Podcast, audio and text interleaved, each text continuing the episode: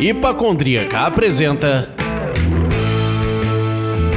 Surra de Lúpulo. Oi, pessoal, bom dia, boa tarde, boa noite. Eu sou Ludmilla, mais conhecida no Instagram como Hipacondríaca. E apertem os cintos que estamos embarcando em mais uma viagem pelo nosso país. E hoje a gente vai desembarcar na Bahia, meus amigos. E o papo vai ser sobre empreendedorismo feminino cervejeiro e o mercado cervejeiro na Bahia. Para nos ajudar a entender um pouco mais disso, chamamos a Priscila Pessoa, atual presidente da Serra Baiana e muitas outras coisas que ela vai contar pra gente aqui no papo. E a Débora Lenen, fundadora da cervejaria e cervejeira da Proa. Então, Débora e Priscila, por favor, deem um alô pra galera. Fala, galera. É um prazer prazer estar aqui tomando essa breja aí com esse, essa dupla maravilhosa.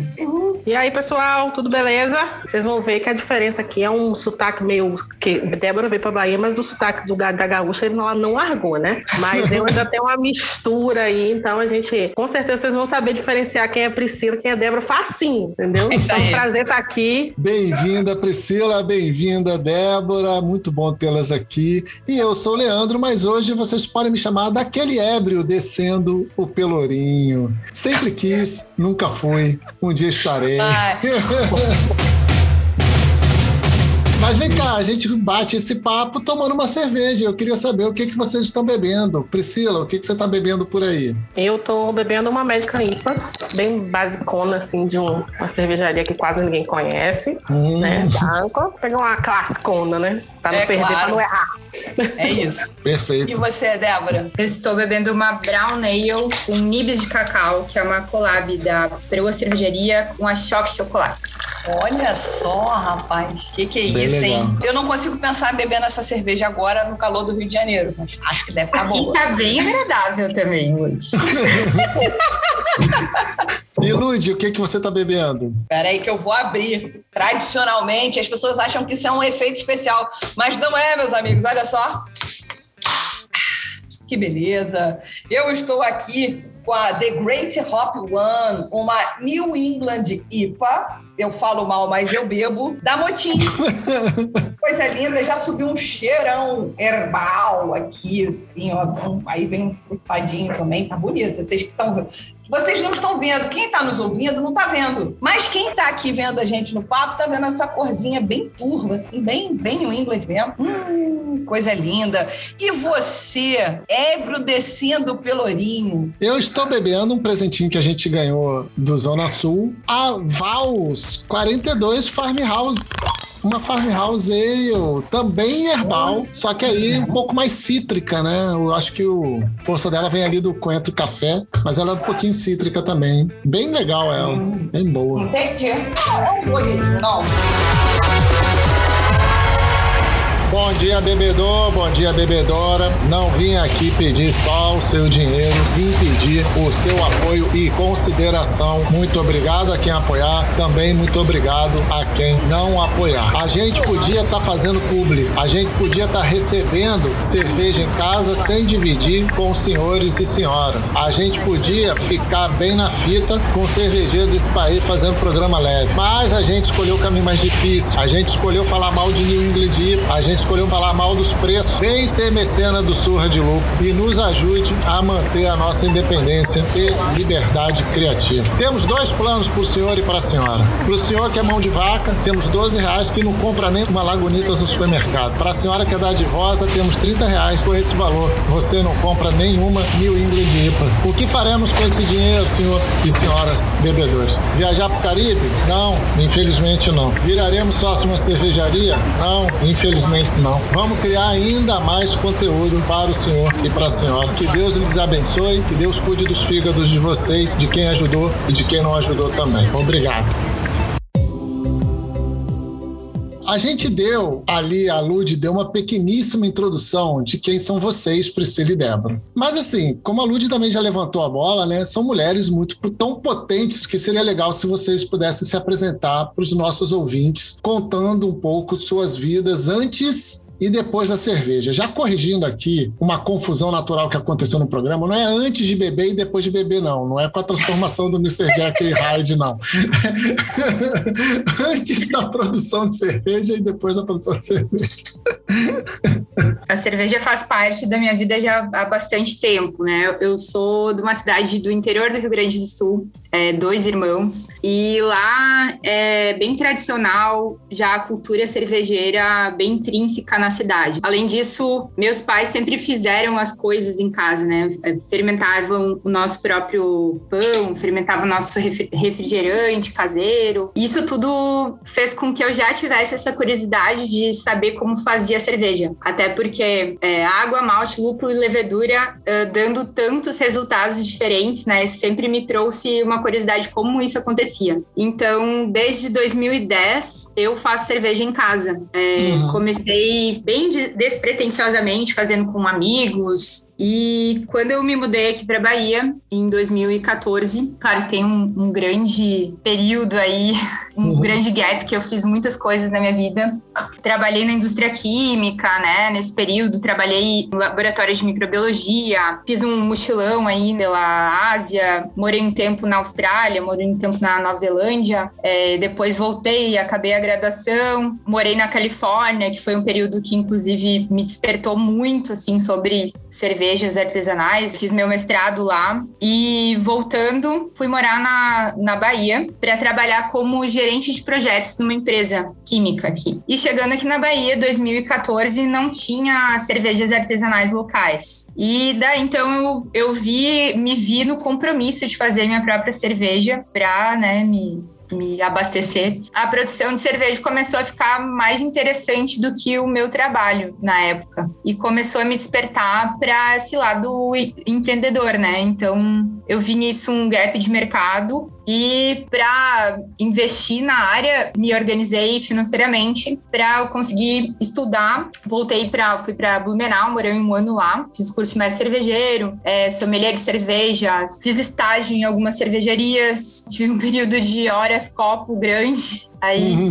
conhecendo o mercado, conhecendo um, um maior número de bares, cervejarias possíveis, para voltar então em 2017 para Salvador e fazer o projeto da cervejaria. Inicialmente era um projeto de um brew pub, mas tive, tive alguns empecilhos no caminho e acabou que a planta ficou maior, inclusive do, do pretendido, né? E 2018, meio de 2018, a proa partiu, né? Legal. É isso aí. E você, Priscila? Primeiro, palmas para esse currículo, né? É toda a razão. Pois é, porra, né? A mulher, porra, mora na Ásia, aí mora na Califórnia, vai fazer mestrado aí não sei o quê. É vida louca, eu mesmo. Falei, não, o Lodum é? tá rico o Lodum tá pobre? O Lodum vai de vez. Eu, o máximo que eu fiz foi sair de Campo dos Goitacazes e para o Rio de Janeiro, morar em Copacabana e depois vim para Salvador. Mas olha só, como um bom morador de Copacabana com a melhor vizinha que eu tenho hoje em dia, eu posso te falar, morou em Copacabana, morou no mundo, né, cara? Porque aqui tá vendo? Pelo é menos, do né? Tarantino. Não é? Pelo menos a gente sabe o que é passar um bairro que tem xixi de cachorro. Se fosse só xixi tava bom. Lugar nenhum do mundo tem essas coisas, entendeu? Só Copacabana. Bem, vamos lá. Eu também já fiz uma cambada de coisa, minha gente. Eu até chegar na, nessa história da cerveja da gastronomia, eu rodei pra caramba. Então, mas assim, né? Rodei mesmo, porque eu saí, eu fiz solda industrial, trabalhei embarcada. Caraca. Então, depois daí, eu fiz biologia, trabalhei em laboratório de inseminação artificial. Depois saí daí, vim pra Bahia e quando eu cheguei aqui, meio que sem saber o que fazer da vida, né? Porque eu vim porque meu marido foi transferido. Pensei, eu vou para gastronomia, que é uma coisa que eu queria fazer mesmo, mas quando eu era nova, minha mãe não me ia deixar, porque ia falar: você é louca, você vai trabalhar de cozinheira, vai ganhar o quê? Vai... Eu tinha que ter ouvido ela, mas eu teimosa, eu falei: não, vou fazer gastronomia, legal. Eu só vendo Masterchef aí, gente, aquilo é tudo mentira, viu? Tô vendo! Então. Na gastronomia, eu comecei a ver que eu era consumidora de cerveja, entendeu? E a galera gostava muito de vinho, muito de champanhe, muito de espumante. E aquilo me incomodava, né? Eu falei, pô, mas por quê, né? Por que, que a gente não pode botar uma cerveja aí nessa história? Aí eu sugeri a meu professor na época, que estava me orientando como trabalho de finalização de curso, se eu podia fazer uma cerveja. Aí eu achei que ele não fosse topar. Uhum. Aí ele pode, sem problema. Eu falei, então tá bom, me, me ferrei, mas vamos lá, eu vou fazer. Nunca tinha feito uma cerveja na minha vida, entendeu? Só bebia. Aí ainda tinha um ingrediente que ele ia dar pra gente, sabe? Tipo, eu tinha que fazer a cerveja com aquele ingrediente. Não podia nem começar por uma apazinha básica. Tinha que começar com o ingrediente que ele ia me dar. E ele me deu coco. Aí Opa. foi a, a, época que conheci a serva, que eu comecei a procurar um workshop uhum. de produção de cerveja para saber o que, que, eu ia fazer da vida, entendeu? Aí achei um workshop de produção da serva, fiz o um workshop de produção, já saí do workshop de um dia com o estilo que eu ia fazer, a receita e a zorra toda já pronta. E a primeira cerveja que eu fiz foi uma Robusto Porter com coco queimado. Caralho! Se ficou bom, eu não faço ideia. Ué, você não bebeu? Eu bebi, mas eu sabe, acho que eu tinha parâmetro na época para saber alguma coisa. Mas na tua memória agora ela não era boa, não? Eu tipo, acho que, você que já dava sabe. pra passar. Dava pra Entendi. passar. Ou é uma memória romântica ou dava pra passar. Não, gente, é, isso é muito carioca. Olha o que ela falou agora. Ela dava pra passar. Isso, isso é uma gíria muito carioca. O darra é dava para passar. Dava para passar.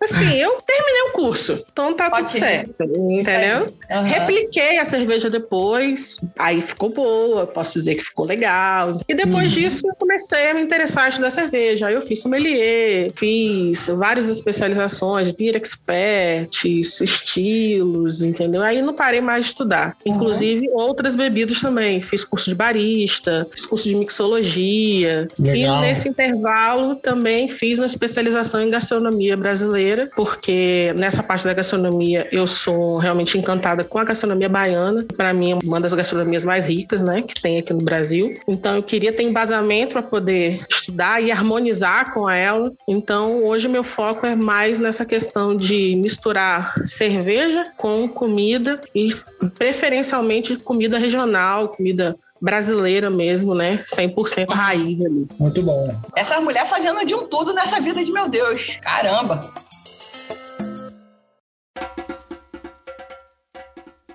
Mas aí eu acho que é bacana essa apresentação que vocês dois tiveram, a Débora com toda a experiência. Primeiro, eu que não conhecia nada, achei que ela falou: ah, vamos olhar aqui o Brasil, eu vou abrir a minha cervejaria na Pum, Bahia. Não foi bem assim, ela vai contar um pouco disso pra gente. E também toda a experiência que a Priscila já trouxe de, desse primeiro questionamento de falar: caramba, por que, que todo mundo que fala de gastronomia não fala de cerveja associada, fala de vinho, fala de champanhe, fala de outras bebidas, enfim. Então você botou essa formiguinha da curiosidade, que é um negócio que a gente também tem a esse comichão gosta. aqui, comichão e coçadinha. Então, como é que vocês enxergam o mercado de cerveja artesanal especial na Bahia? Como é que é a receptividade do público? E se vocês puderem, né, façam um paralelo com outros estados do Nordeste. Eu peço Nordeste porque vocês estão aí, de repente tem um cheiro de como é que tá rolando a cena no Nordeste aos olhos aí de uma pessoa que está à frente da Associação de Cervejeiros Caseiros e uma empreendedora empreendedora. Como empreendedora, tem um dado que diz que a Bahia ela está no ranking 5 como o pior estado para empreender no Brasil. Existem pessoas que não se abatem por nada. Que isso? Isso. Então, assim, a carga tributária aqui é muito alta. E quando eu digo nada, é nada mesmo. O que faz com que a gente não seja muito competitivo fora do estado. Hum. É, a localização de Salvador, Lauro de Freitas, que é onde a gente se localiza, também não é uma boa localização, eh, se a gente falar de logística, né? Porque ela fica, tem uma baía ali no meio, que tem que fazer uma volta, né? Então, ah.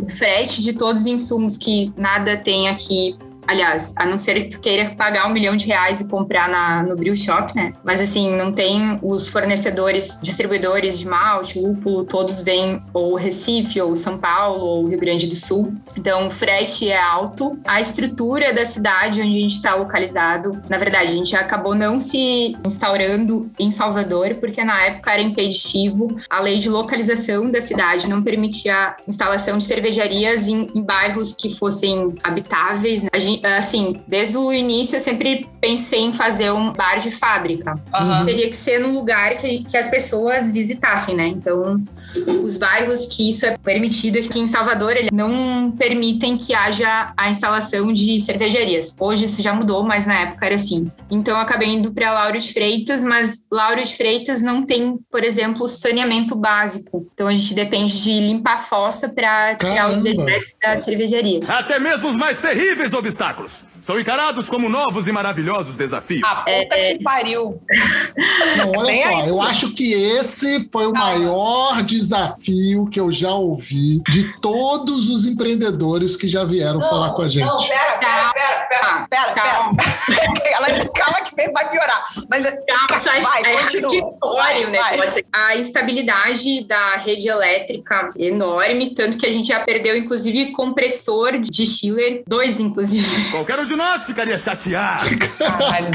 Então, assim, as dificuldades para empreender aqui são inúmeras. E ainda assim, o mercado, ele é dominado pelas grandes cervejarias. Na verdade, assim, quando a gente iniciou a Proa, a gente concorria com o caseiro. É, as lojas especializadas, os bares especializados de cerveja na época, eles não tinham esse discernimento das cervejarias registradas com o caseiro que produzia. Acho que essa é uma coisa que aconteceu em todos os lugares do Brasil, né? Mas aqui é bem recentemente isso. 2018, a gente tá falando. Então, a gente teve que trazer esse entendimento para os bares que era importante eles comprarem de cervejarias registradas. E agora, né, são as grandes cervejarias que nos impedem de expandir porque elas fecham contratos de exclusividade com bares, restaurantes, hotéis que impedem a nossa entrada no mercado. Então, assim, a gente precisa fazer um trabalho de educação cervejeira grande aqui, porque as pessoas ainda não têm conhecimento do que que é cerveja artesanal. Cerveja é bastante vulgarizado aqui na Bahia, né? Ou eles eh, veem que é, sei o cara aquele que desce, como o pessoal fala aqui, eh, vai pra praia e desce uma grade, ou Uhum. então é aquela cerveja que é extremamente cara, assim, é, é isso que passa na cabeça das pessoas. Então a gente tem que fazer essa educação para que as pessoas entendam que é um produto acessível, que também não é só IPA, que existem muito mais coisas no mercado para acessível para as pessoas, né?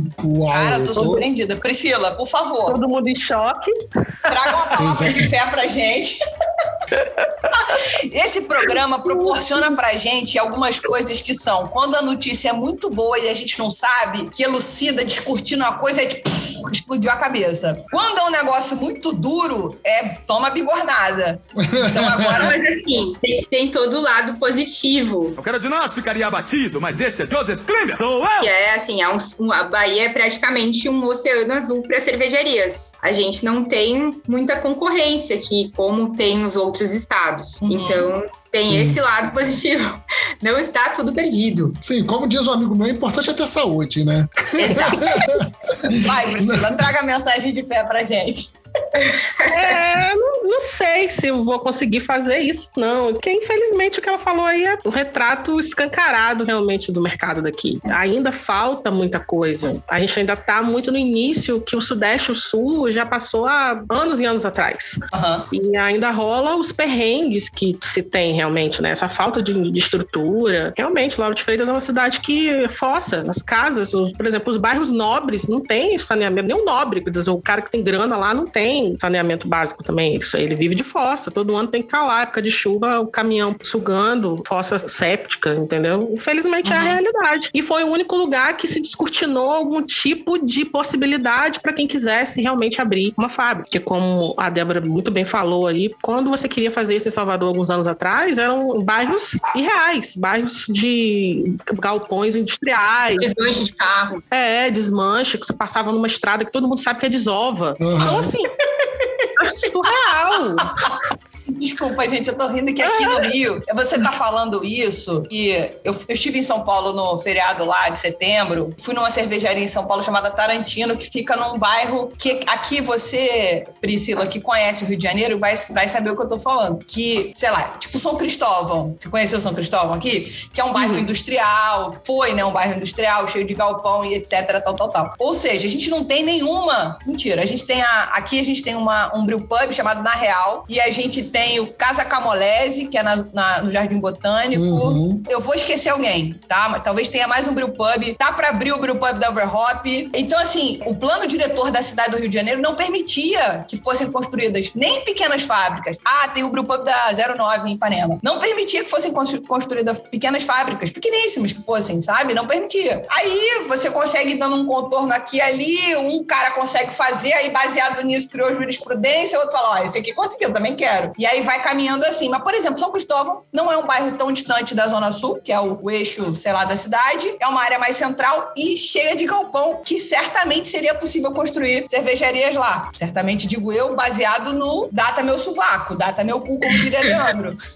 Mas é, o que eu quero dizer é que existem esses espaços, como você disse. Pô, as pessoas vão querer para São Cristóvão? Talvez não, mas era uma forma de, de revitalizar o ambiente também, né? de você trazer movimento de verdade para esse lugar. E aí você dá outra cara para esse ambiente. É, foi até o que aconteceu na rua que a gente é localizado lá em Lauro de Freitas. Era uma rua que ela era um, um tanto violenta, assim, acontecia bem frequentemente assaltos ali, até alguns funcionários da cervejaria já foram assaltados no começo. E agora é uma rua movimentada, porque a cervejaria tá aberta de quarta a sábado, então tem movimento de carros ali e não se ouve mais falar de, em assaltos. É isso. E depois que você foi pra lá também, Débora, acho que também abriu mais coisa, né? Acho que o pessoal meio que se foi incentivando também, porque tinha movimento e foi vendo que tinha possibilidade de fazer algumas coisas ali, né? Comerciais. Depois É, uma abriu algumas chama outra, né? lanchonetes. Isso, foi vendo que ali tinha possibilidade também de sem morrer, né? Tipo, vou ali, não, não-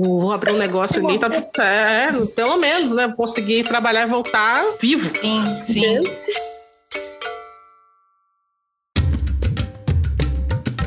Me ajuda a localizar, porque eu não estou entendendo muito bem assim, Débora. Lauro de Freitas é muito perto de Salvador, fica o quê? A, a uma hora de Salvador, a menos do que isso? É do Isso, lado do aeroporto de Salvador, do É, lado. ficar a 10 Entendi. minutos do aeroporto. É tipo Guarulhos, São Paulo. Ficar do ladinho, assim. É, mas Guarulhos não é meio longe. Então você consegue trazer um público de Salvador para o teu Não bar? consigo. Não cons assim, para eventos especiais, até que sim, né? Mas hoje com lei seca, as pessoas não querem Sim. ir muito longe de casa. Então, assim, a gente viu que o bar da fábrica tinha dado muito certo. Uhum. E a estratégia foi exatamente essa: a gente abriu um, um bar é, conceito da marca num bairro lá de Salvador, que é o bairro da Pituba. que É Ah. um bairro que tem bastante restaurantes, é, bastante barzinhos, enfim. E então esse foi o nosso segundo empreendimento, digamos assim. Uhum. Acabou que agora, durante a pandemia, a gente teve uma outra oportunidade.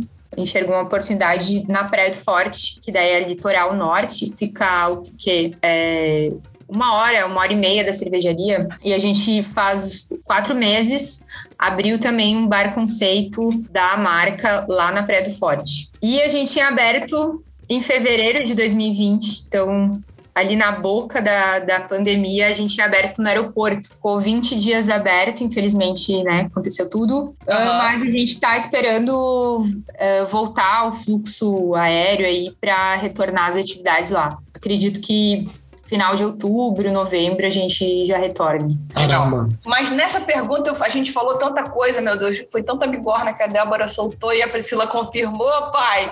Vocês não fizeram um pequeno paralelo com os outros estados do Nordeste, assim, vocês acham que a Bahia tá atrás, tá na frente, tá no meio, nada a ver? Quem tá melhor, quem tá pior? Melhor que eu digo, gente, é, é- eu fui olhar o anuário da cerveja e, sei lá, a Bahia, eu nem sabia, com 26 cervejas registradas, será que não é possível que seja tudo mainstreaming, é? Não, Cara. não. É, são, são artesanais, mas o porte das cervejarias é bem pequenininho. É, agora, em relação aos outros estados do Nordeste, a gente percebe que aqui é um cenário bastante particular. O Leandro estava falando que foi para Recife, né? Agora recentemente. Sim. E lá setembro. é outro cenário, completamente diferente, muito mais evoluído do que aqui na Bahia. Falando, e é engraçado você pensar isso, né? Porque, querendo ou não, pensando no Brasil, turismo, pá, tá, Uhum. você já cabeça o Nordeste como Bahia, né? Como acaba sendo o primeiro estado que você vai pensar Uhum. como isso. Mas é aquela coisa aqui ainda tem uma resistência, sabe? É, as pessoas ainda têm uma visão de cerveja muito limitada, tá? Ainda se Uhum. tem aquela questão de beber cerveja barata, beber quantidades absurdas, sabe? Aí a gente ainda tem o empecilho, vamos dizer assim, do carnaval, que se abre uma concessão para uma grande cervejaria tomar conta do carnaval todo e não pode entrar outra cerveja no circuito. Isso complica pra caramba também, que talvez fosse um cenário interessante da gente colocar cerveja artesanal para que as pessoas de outros lugares pudessem conhecer o que a gente tem aqui, mas acaba sendo um limitante, né? Uhum.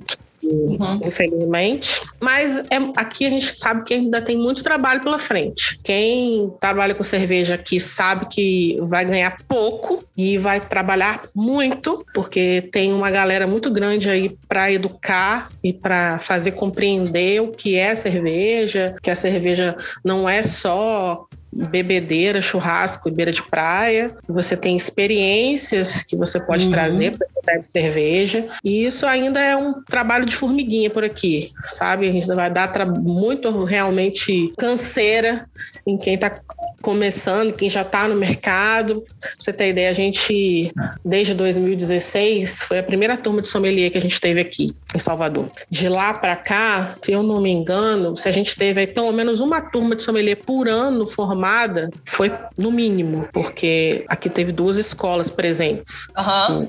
O Science of Beer e o ICB. Então, vamos dizer assim, teve ano que a gente formou duas turmas. Uhum. Trabalhando efetivamente como sommelier, vamos contar aí que no mínimo aí o quê? Cento e tantas pessoas formadas, 200 pessoas formadas, né? Eu, eu acho que esse número ele, é- ele fica menos importante porque no final da história tem muita gente fazendo por hobby. Exatamente. Eu sou sommelier. Gente, ó, eu sou sommelier, minha culpa, minha máxima culpa. Vocês são obrigados aqui a me vir falando besteira. Tá bom que eu trabalho conexamente com cerveja e outras coisas. Eu não tô, eu não tô Sim. cheirando copo em cervejaria, fábrica e nem bar, só pra eu beber mesmo. Mas, enfim, a gente tem que saber de alguma coisa pra estar aqui trabalhando com cerveja de alguma maneira. Mas você ainda tem esse link, entendeu? De tipo, vou trabalhar de alguma forma, de ou fazer alguma coisa de hobby de alguma forma, ligada à cerveja. E muita gente que realmente fez curso e não levou para lugar nenhum, sabe?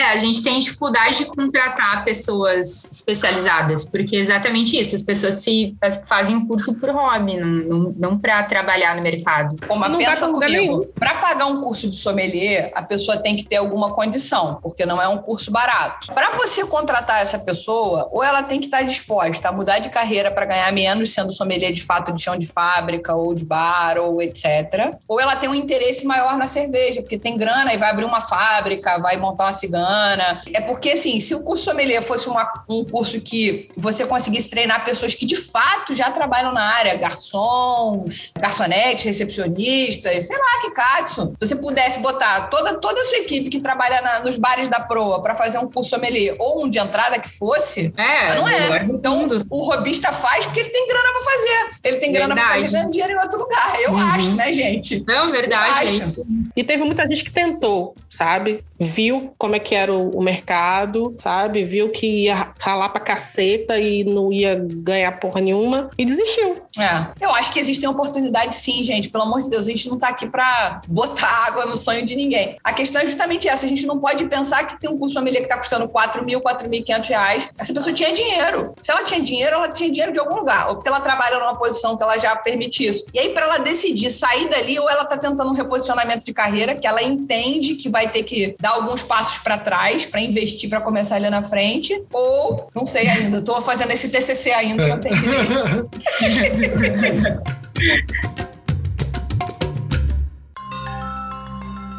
Eu, assim, vocês estão falando do, da- do trabalho cultural tal, e uma coisa que a gente sempre bate aqui é do tamanho do degrau de preço de cerveja, né? Então, quando você sai ali da cerveja mainstream, que é aqui no Rio de Janeiro, você paga R$ 4,50 numa latinha do supermercado tal, e aí você vai para uma cerveja especial, que você triplica esse valor? No mínimo. No mínimo, triplica esse valor. Como é que é isso aí na Bahia? Porque, por exemplo, a Débora comentou agora e também no nosso pré-papo ela tinha comentado que está trabalhando uma cerveja de entrada, né? uma cerveja de guerra. Eu fiquei muito impressionado com os preços em Recife, como eles são mais baixos do que do Rio de Janeiro. Como é que é esse processo? Vocês têm alguma coisa, você já falou também da taxação ser alta, né? Tem alguma Uhum. coisa que permita isso ou é só abrir mão de lucro para poder fazer cultura? É, é, abrir mão de margem, né, na verdade. Sim. É assim, a gente como bar, a gente tem que respeitar muito as- os nossos outros clientes, que são outros bares. Então, Uhum. a gente tem uma preocupação muito grande de não colocar o preço no nosso bar menor do que nos outros bares. Mas, mesmo assim, a gente tem uma cerveja que é exatamente essa cerveja que a gente trabalha como nossa cerveja de combate, que é a Baiana Lager, que a gente vende 8 reais o copo de 300 ml.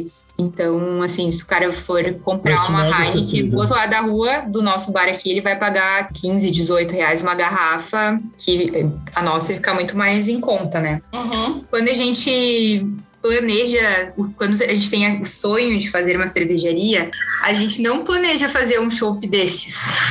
A ideia é fazer, colocar em prática todas aquelas ideias malucas. Eu, eu tenho muitas ideias malucas na minha cabeça que eu gostaria de fazer todas em forma de cerveja, né? Só que eu entendo, precisei me adaptar, né? Precisei entender que o mercado não tá preparado para isso, né? Então, assim, precisei dar vários passos atrás e fazer essas estratégias aí desse chopp de entrada. Na verdade, a gente tem várias cervejas de entradas, mas todas ah, mais elaboradas, né? Mas assim, um chopp que competisse com o chopp é, mainstream para a pessoa colocar um passinho para dentro e depois a gente puxar ela, né? E essa Entendi. questão de ter os bares da marca nos permite muito fazer isso com maestria, né? Porque a gente não assusta as pessoas. Uhum. Tem muita gente que tem medo de ir em bar de cerveja artesanal porque não sabe o que pedir, não sabe como pedir uma cerveja, enfim. Sim. E a gente deixa as pessoas muito à vontade.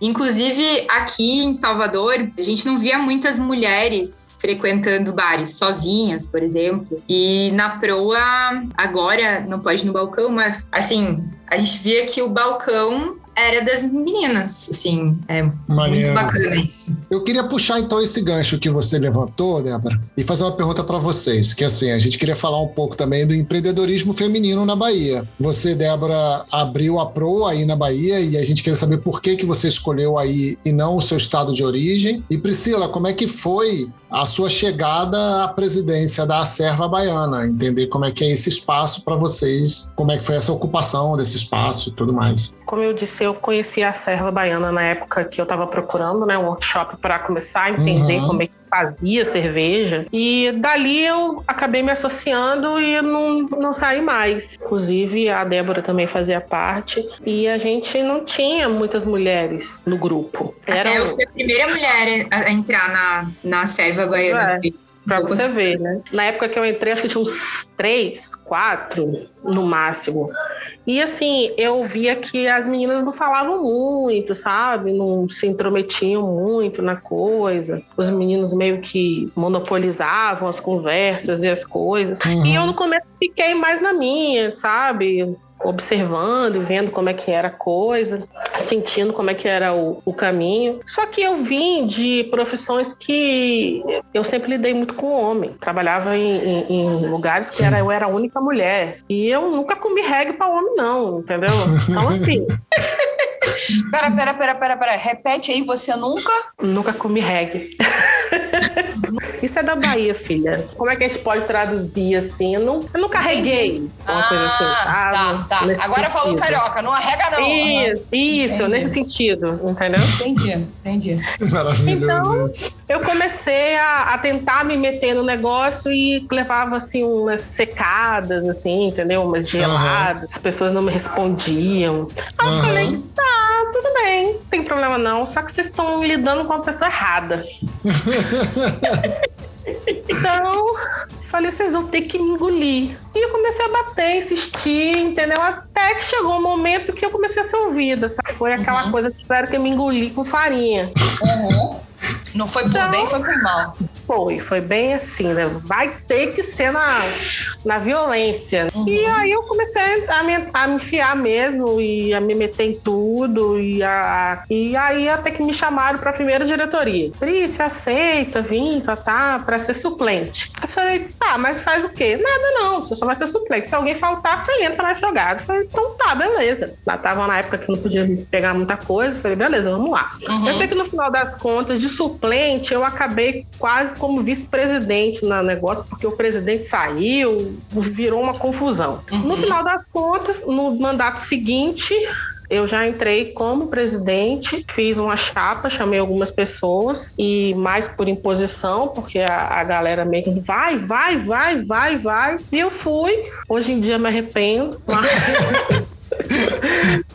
Mas, assim, é uma, uma, chateação óbvia, porque associação é um negócio complicado, porque são mais de 100 pessoas pensando diferente, cada um quer uma coisa. Meu mandato foi em anos pandêmicos, então, assim, foi tudo muito complexo, a gente não pôde fazer praticamente nada do que a gente fazia normalmente. Então, assim, esse ano que a gente vai tentar fazer um festival agora no final do ano, porque há dois anos Muito a gente bom. não consegue fazer. Uhum. Assim, vamos fazer um concurso agora, uma etapa do Nacional das Acervas, que vai rolar no final do ano lá, lá em Brasília. Uhum. E assim, estamos começando a retornar o que é o normal de uma associação, entendeu? Eu, for, eu sou a primeira mulher, né, a ser presidente aqui da Baiana. Uhum. É a primeira que realmente, acho que topou essa empreitada. A uhum. primeira que entrou também em diretoria, porque mais, acho que mais ninguém quis entrar. Acho que nem teve oportunidade, acho que ninguém quis, sabe? Essa pemba.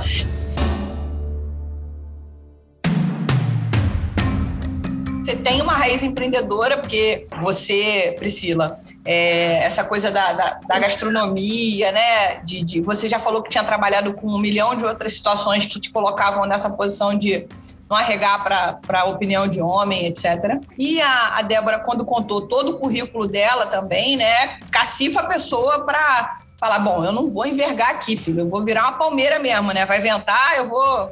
Eu posso até cair, eu posso até dar uma, uma envergadinha, mas eu não vou quebrar. Assim, como é que vocês enxergam, né? De, de, toda maneira, assim, vocês entendem que a presença feminina na cerveja aumentou no consumo? A, a Débora já falou que sim, porque nota lá no balcão da fábrica, quando podia ter balcão. Uhum. E aí, a Priscila também já falou que tem mais gente na associação. Esse, esse número tem aumentado. Como é que é isso? Existe esse incentivo? Entendeu? E eu acho que fala um pouquinho, porque assim, a Bahia para mim tem muito a ver com a baiana, né? E aí não é a baiana, só tô falando da pessoa que nasceu na Bahia, femininamente falando. A, a mulher baiana, a baiana que faz o, o acarajé e etc. Então, esse empreendedorismo feminino que vem em outros negócios que não necessariamente cervejeiro, entende? Tipo, isso é uma raiz baiana? Ou eu tô falando besteira muito grande? Não, não tá não. Eu acho que é, talvez por uma questão histórica, a mulher aqui foi sempre muito chefe de família. Por exemplo, se a gente for olhar historicamente, os tabuleiros de acarajé são tabuleiros passados de geração em geração. Uhum. Então, são negócios que saem de avós, bisavós para netos e bisnetos e por aí vai.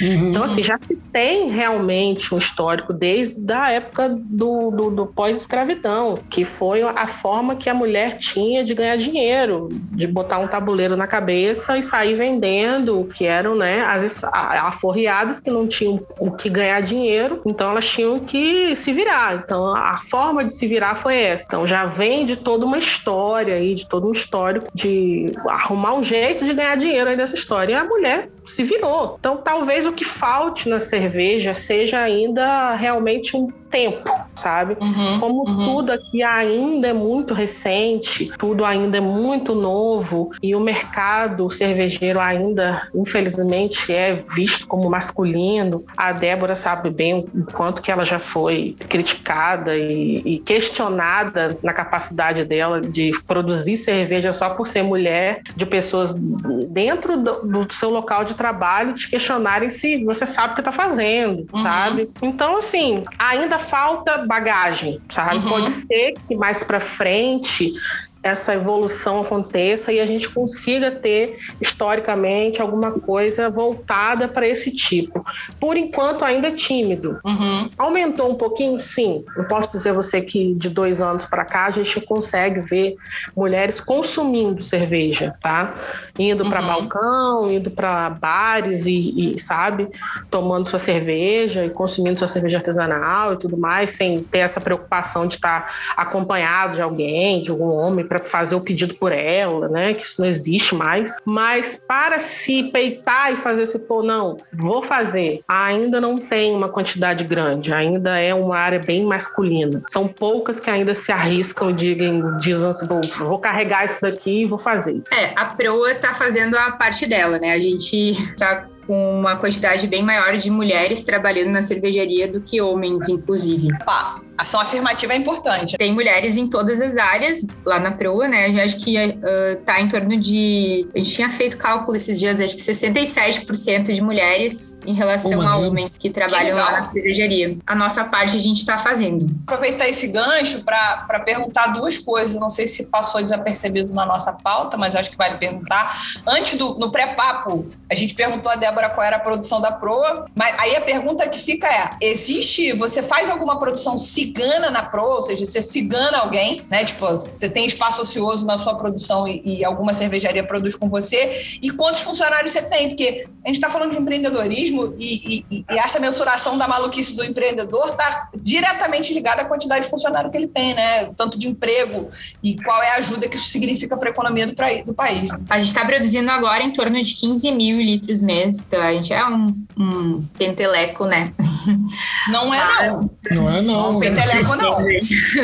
a gente está se recuperando aí, porque foi muito punk a pandemia para nós, né? A gente passou por um período grande de lei seca aqui na Bahia. E a gente emprega em torno de 20 pessoas. Eu, eu tô meio perdida aí nos funcionários, para te falar a verdade, porque a gente está contratando gente agora. Uhum. E tem os, tem os bares, né? Que é outro CNPJ, enfim. Sim. Mas em torno de 20 pessoas, mais ou menos, que trabalham conosco. É bastante gente, cara. É É, bastante. Para mim é, né? pra mim também. Pra mim tá. Para você, então, eu não sei como é que você dorme. Eu não durmo muito. Depois desse depoimento, Descobri o meu segredo, eu não durmo muito. Bicho, cara, primeiro, não tem saneamento, tá? Não, o imposto é alto, não tem incentivo, a gente tá longe pra caralho, não sei o quê, não sei o quê, não sei o quê, não sei o quê. Tenho 20 funcionários. Porra.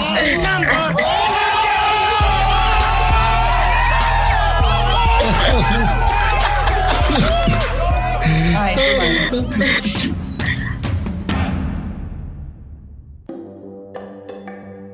Então vamos lá, né? Já que a Lud fez um recap aí breve, vamos fingir que eu sou um gênio da latinha. Só pedir pra mim. Faça o seu pedido, eu anoto. Nunca teve um amigo E eu assim. tenho três desejos para cada uma de vocês. Quais pedidos vocês fariam para incrementar a cena cervejeira na Bahia? Gente, música de suspense agora, hein, Leandro? Três desejos cada um. Pensem bem, não adianta pedir um mar de dinheiro, essas coisas não resolvem nada na vida de ninguém. Quais são os desejos? É, Resolvi a minha vida, viu? Desculpa aí, mas resolvi. Pois é, mas é- a gente queria para incrementar a cena cervejeira.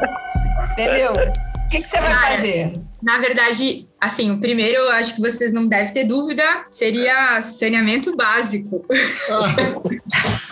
para a Laura de. Freitas. Inclusive, eu fico pensando, se eu ganhasse na loteria, o que, que eu faria? Eu acho que eu faria saneamento básico para a Laura de Freitas.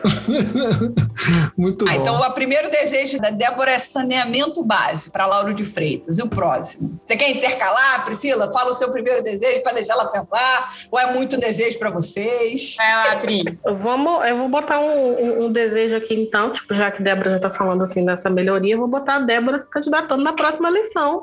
Entendeu? Para botar saneamento básico em Lauro de Freitas. Entendeu? Né? Já era. Na, na um- Serra a eleição, não. É na Bahia. Ah, sim, a olha, governadora da Bahia, é. Débora. Menina, mas você acha que ela quer? Pergunte a ela aí se ela quer. Quer nada. Quer nada.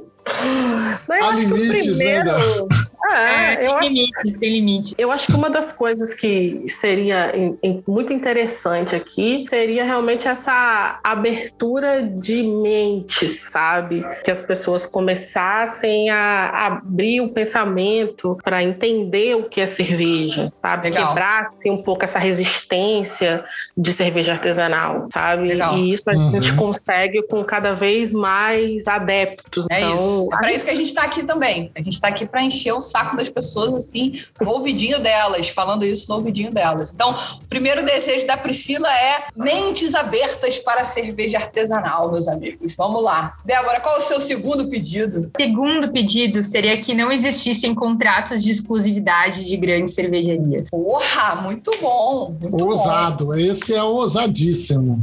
Ousadíssimo, ousadíssimo. O problema é que as pessoas estão acostumadas a receber aquela mesinha vermelha da Brahma, né? Aquele guarda-sol. Exatamente. É, Entendeu? exatamente. Não é acostumadas a isso. receber o. não Como é é que é o nome isso. disso? É enxoval, é. Qual é o seu segundo desejo, Pri? Vai, vai que tá indo bem, vai que tá indo bem. Não é? Eu tô até com medo de falar depois, né? Dessas coisas Não assim. fica não, fica com medo não. Porque, ah, hoje, o outro, já que a gente já tá falando de polêmicas, assim, né? Pode, a gente outro pode. polêmica. Interessante seria que a gente conseguisse quebrar esse monopólio das cervejarias no carnaval, velho. Isso Olha ia ser massa. Gente, quando a gente bota a mulher pra pedir desejo, elas vêm, ó. Selvagem, cara. Isso, arrasou. É- é- isso é verdade, isso é bem verdade. Ainda mais aí, né, cara? Ivete agarrada na latinha de pro lá em cima do. Nossa! Que delícia que Fiquei feliz com o Sidney Magal bebendo a minha cerveja. Imagina, Ivete. Né? Vamos pensar num jeito dessa cerveja chegar na mão de Ivete. E tu, Débora? E meu último desejo seria incentivo fiscal para as cervejarias baianas. Porra, incentivo fiscal, cara. Vai, eu quero ver agora, Priscila. Vocês estão mandando uns desejos muito bons, hein, Leandro? Acho que essa pergunta vai ficar, hein? Vai Essa ficar. pergunta frutifica boas coisas, hein? Tá vendo? A gente tá- já tá estreando uma pergunta que espetáculo. É, Tá mas vendo? Acho que é uma das coisas que a gente. Acho que todo cervejeiro daqui tem vontade, né? De que, a gente, que as cervejas daqui consigam é, ultrapassar essas barreiras de região, que a gente consiga aqui da Bahia ser visto como cervejarias do Sudeste são, como cervejarias do Sul são. E isso não é só em relação à cervejaria, tá? Eu falo isso também como um profissional, que acaba que a gente tem muitos profissionais aqui também no Nordeste, que por a gente ter uma quantidade massiva de pessoas que trabalham com cerveja, que já tem uma notoriedade grande no mercado, que já conseguiram botar seu nome aí para que todo mundo conhecesse, obviamente que aqui a gente tem um trabalho maior para conseguir galgar esse degrau. A gente já começa que mulher já é difícil pra caramba. Pra gente saber e se afirmar como profissional de cerveja, a gente tem que ter graduação, pós-graduação, mestrado e curso e papapá e aquela coisa toda. Então, quando a gente tá no Nordeste, então parece que a coisa fica mais difícil, porque a gente não tem o- os grandes festivais, a gente não tem os grandes incentivos das cervejarias, por exemplo, né? Ó, não tem uma cervejaria que, vamos dizer assim, a cervejaria me procura, ah, eu vou te mandar um pack de lata para você fazer divulgação da minha cerveja, Uhum. tá? Ah, tá, tu mora onde mesmo? São Paulo? Ô, amigo, não é São Paulo não, é Salvador. Acho que o argumento é ruim mesmo, entendeu? Puxa, mas sabe o que é?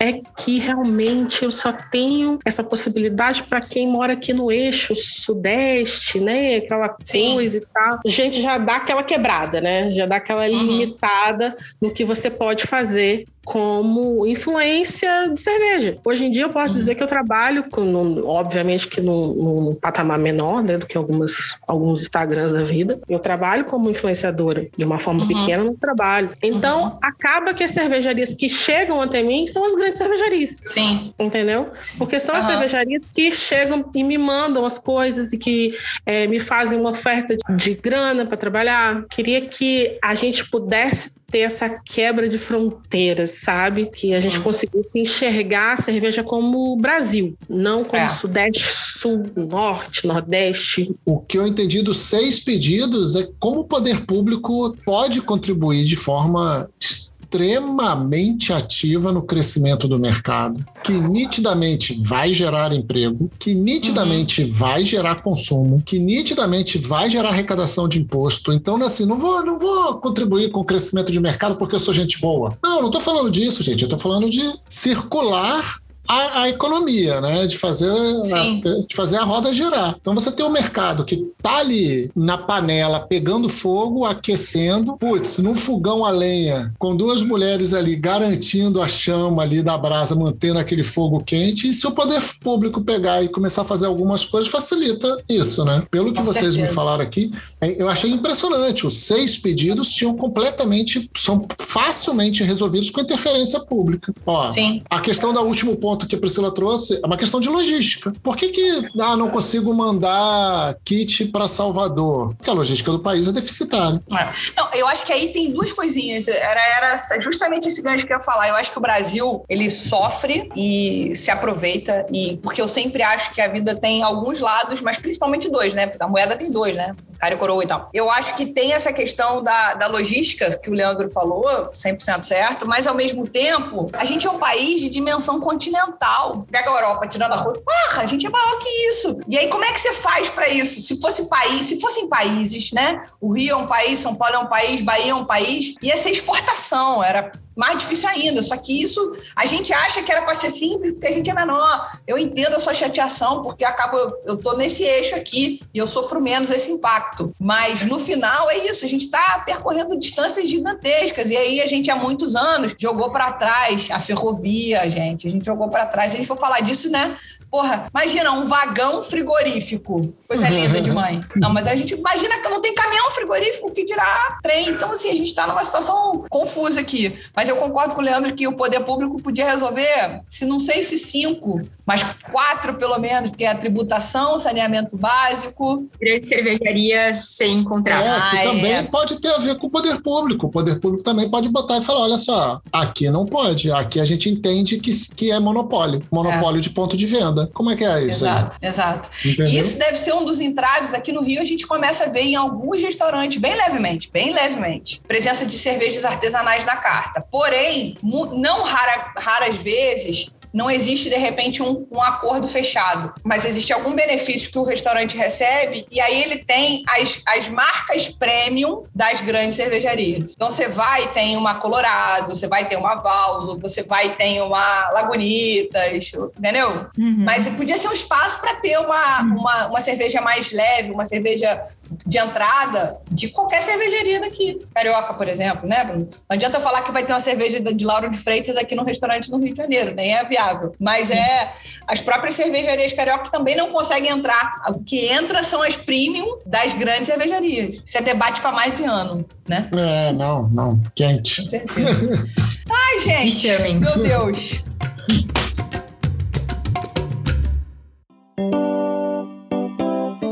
Queria agradecer tremendamente a presença da Débora e da Priscila, que eu, a, Débora eu já acompanhava, mas a Priscila eu acabei descobrindo no Instagram recentemente e fiquei muito feliz em falar com você também, Pri, sobretudo com essa coisa carioca do Tarra fazendo falta. Chegar mais uma carioca mandando essa realidade aqui. então eu queria agradecer demais a presença de vocês duas. E por aqui acaba o programa, mas só para quem não é o nosso mecenas. Lembra lá do recadinho lá em cima? O papo continua com uma perguntinha extra que só os nossos apoiadores irão receber. Então, quer ser mecenas e não sabe como? Eu falei lá em cima, mas tu não tem que voltar. Me manda uma mensagem. Não tem problema não. Manda uma DM para mim que eu respondo. Então, muito obrigada, Débora. Muito obrigada, Priscila. Foi um prazer tremendo tê-las aqui conosco. Obrigada a vocês. Obrigada a vocês. Vocês me acompanham todo dia, de Salvador a Laura de Freitas, né? Isso aí. Obrigado, Abandona gente. a gente, Adorei não. esse papo. Literalmente explodiu a minha cabeça. Não era uma realidade que eu imaginava do mercado baiano. Fiquei curiosíssimo para conhecer a proa. Fiquei curiosíssimo para saber qual vai ser, quais serão as ações aí da serva no ano que vem, no ano menos restritivo. E olha, se tudo der certo, eu vou conhecer a Bahia por esse caminho, que eu ainda não conheço a Bahia. Só conheço Santa Cruz de Cabral. Obrigado, Venha. gente. Muito obrigado. Venha que você vai ver o quanto é Obrigada, difícil você. andar ébrio no Pelourinho.